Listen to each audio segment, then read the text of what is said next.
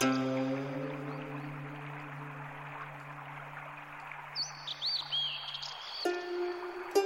家好，我是主播木须。今天我们所要分享的是朱光潜先生所写的《谈美》第一章。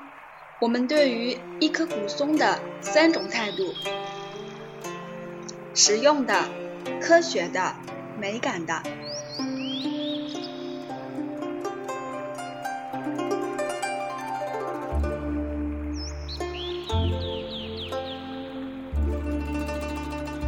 我刚才说，一切事物都有几种看法。你说一件事物是美的或是丑的，这也只是一种看法。换一个看法，你说它是真的或是假的？再换一种看法，你说它是善的或是恶的？同是一件事物，看法有多种，所看出来的现象也就有多种。比如园里那一棵古松。无论是你是我，或是任何一个人看到它，都说它是古松。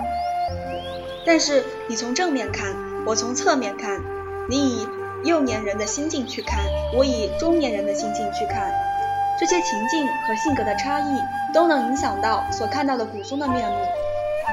古松虽只是一件事物，你所看到的和我所看到的古松却是两回事儿。假如你和我各把所得的古松的印象画成一幅画，或是写成一首诗，我们俩的艺术手腕尽管不分上下，你的诗和画与我的诗和画相比较，却有许多重要的一点。这是什么缘故呢？这就由于知觉不完全是客观的，个人所见到的物的形象都带有几分主观的色彩。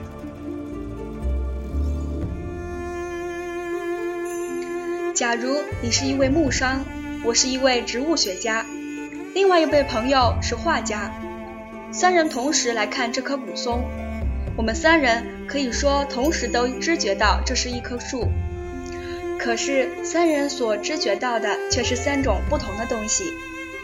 你脱离不了你的木商的心习，你所知觉到的只是一棵做某事用值多少钱的木料。我也脱离不了我的植物学家的心习，我所知觉到的只是一颗叶，叶为针状，果为球状，四季常青的显花植物。我们的朋友画家什么事都不管，只管审美，他所知觉到的只是一棵苍翠劲拔的古树。我们三人的反应态度也不一致，你心里盘算它是易于驾物，或者是志气。思量怎么样去买它、砍它、运它，我把它归到某类某科里去，注意它和其他松树的一点，思量它何以活得这样老。我们的朋友，他却不这么东想西想，他只在聚精会神地观赏它的苍翠的颜色，它的盘曲如龙蛇的纹线纹，以及它那一般昂然高举。不受屈扰的气感。从此可知，这棵古松并不是一件固定的东西，它的形象随观者的性格和情绪而变化。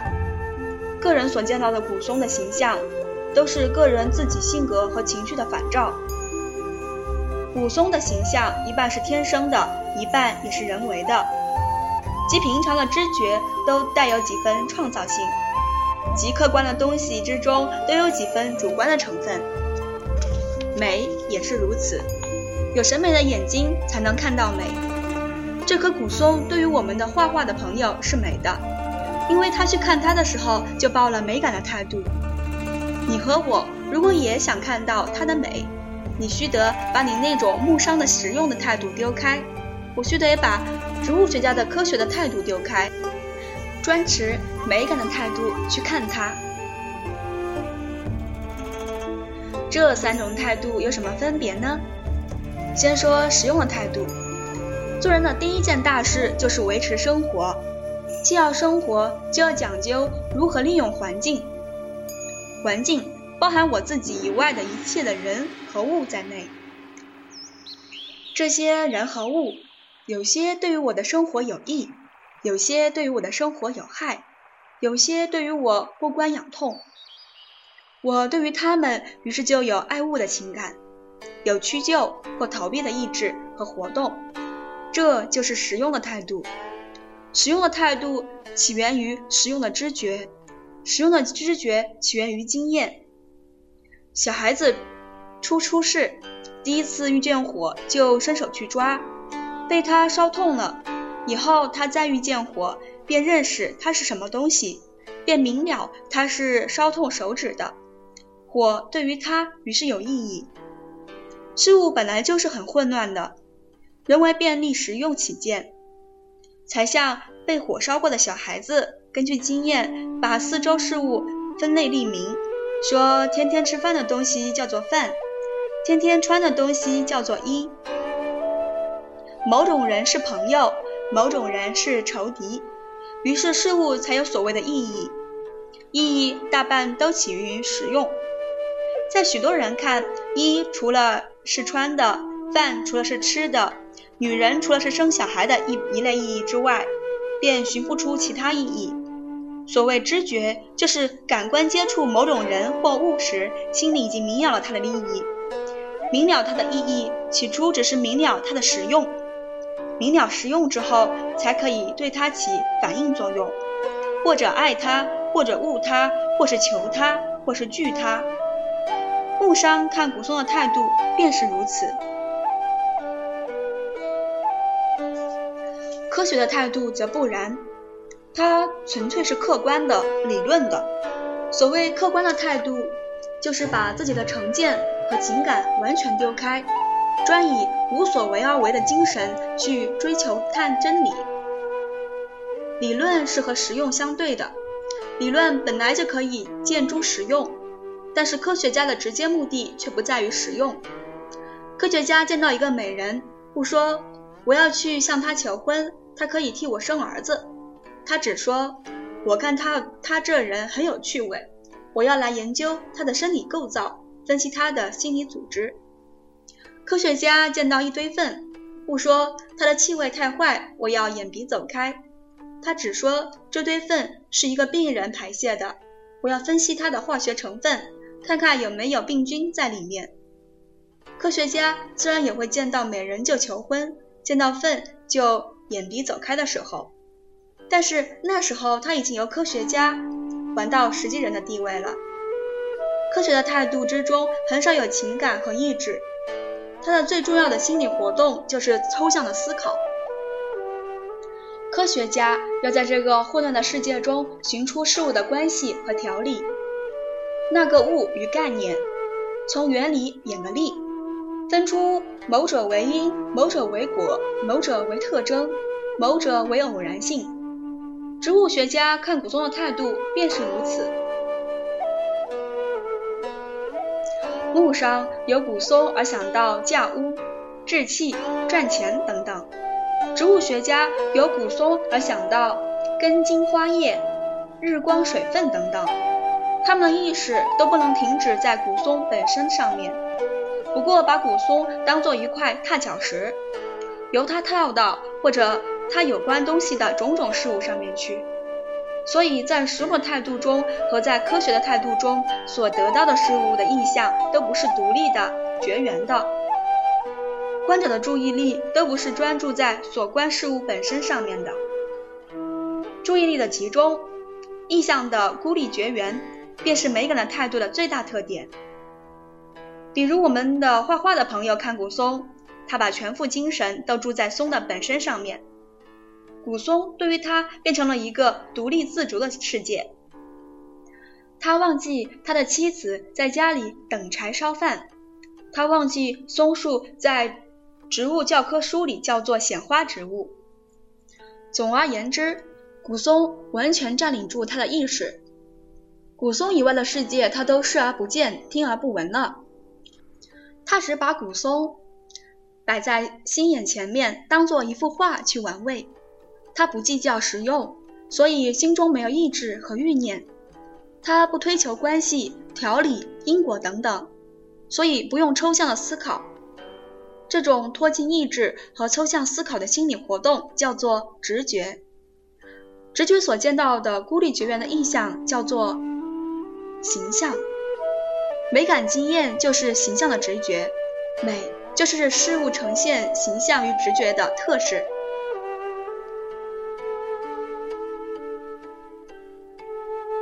实用的态度以善为最高目的，科学的态度以真为最高目的，美感的态度以美为最高目的。在实用态度中，我们的注意力偏在于事物对于人的利害，心理活动偏重意志；在科学的态度中，我们的注意力偏在事物间的互相关系，心理活动偏重抽象的思考。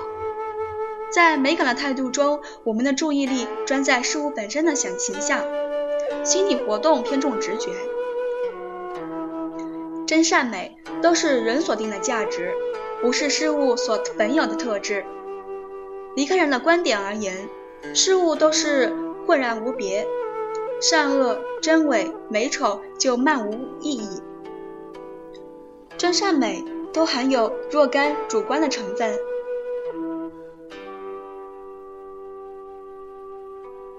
就用的狭义说，美是最没有用处的。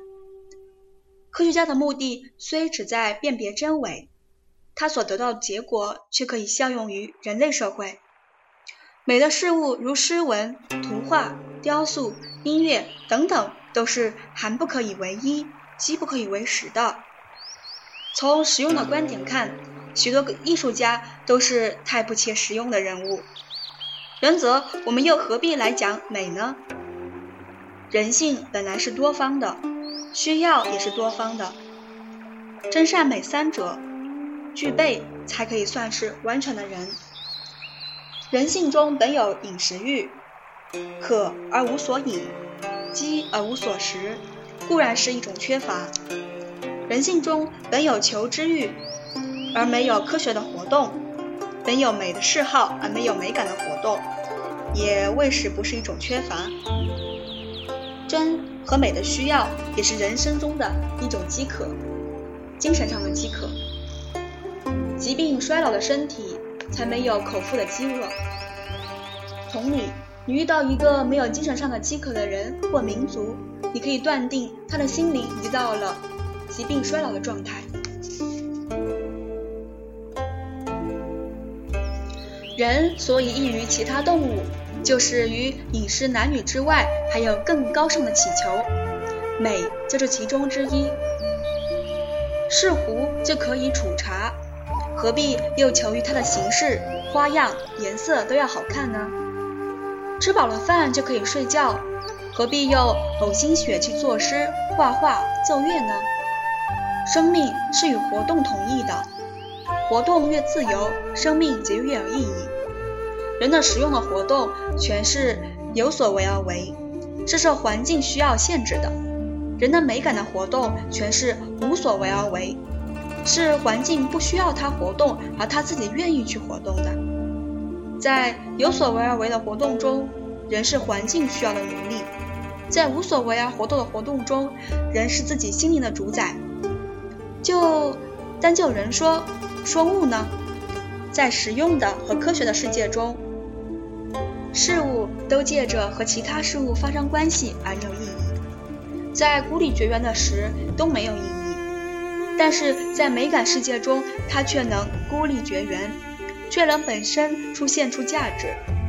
照这样看，我们可以说，美是事物中最有价值的一面，美感的经验是人生中最有价值的一面。许多轰轰烈烈的英雄和美人都过去了，许多轰轰烈烈的成功和失败也都过去了，只有艺术作品真正是不朽的。数千年前的《采采卷耳》和《孔雀东南飞》的作者，还能在我们的心里点燃很强烈的火焰。虽然在当时，他们不过是大皇帝脚下的不明不知名的小百姓。秦始皇并吞六国，统。统一车书，曹孟德带八十万人马下江东，朝如千里，其胜必空。这些惊心动魄的成败，对于你有什么意义？对于我有什么意义？但是长城和短歌行对于我们还是很亲切的，还可以使我们心领神神会这些骸骨不存的精神气魄。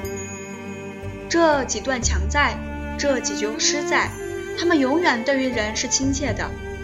由此类推，在几千年或是几万年以后看，现在纷纷扰扰的帝国主义、反帝国主义、主席、代表、电影明星。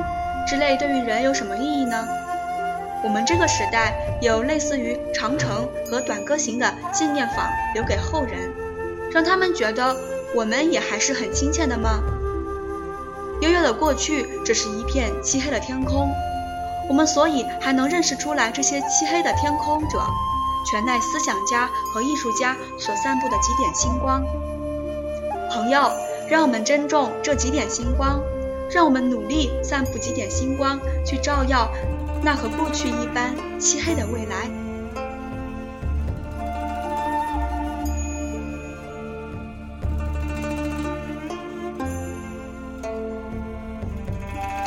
感谢大家收听由朱光潜先生所写的《谈美》第一章。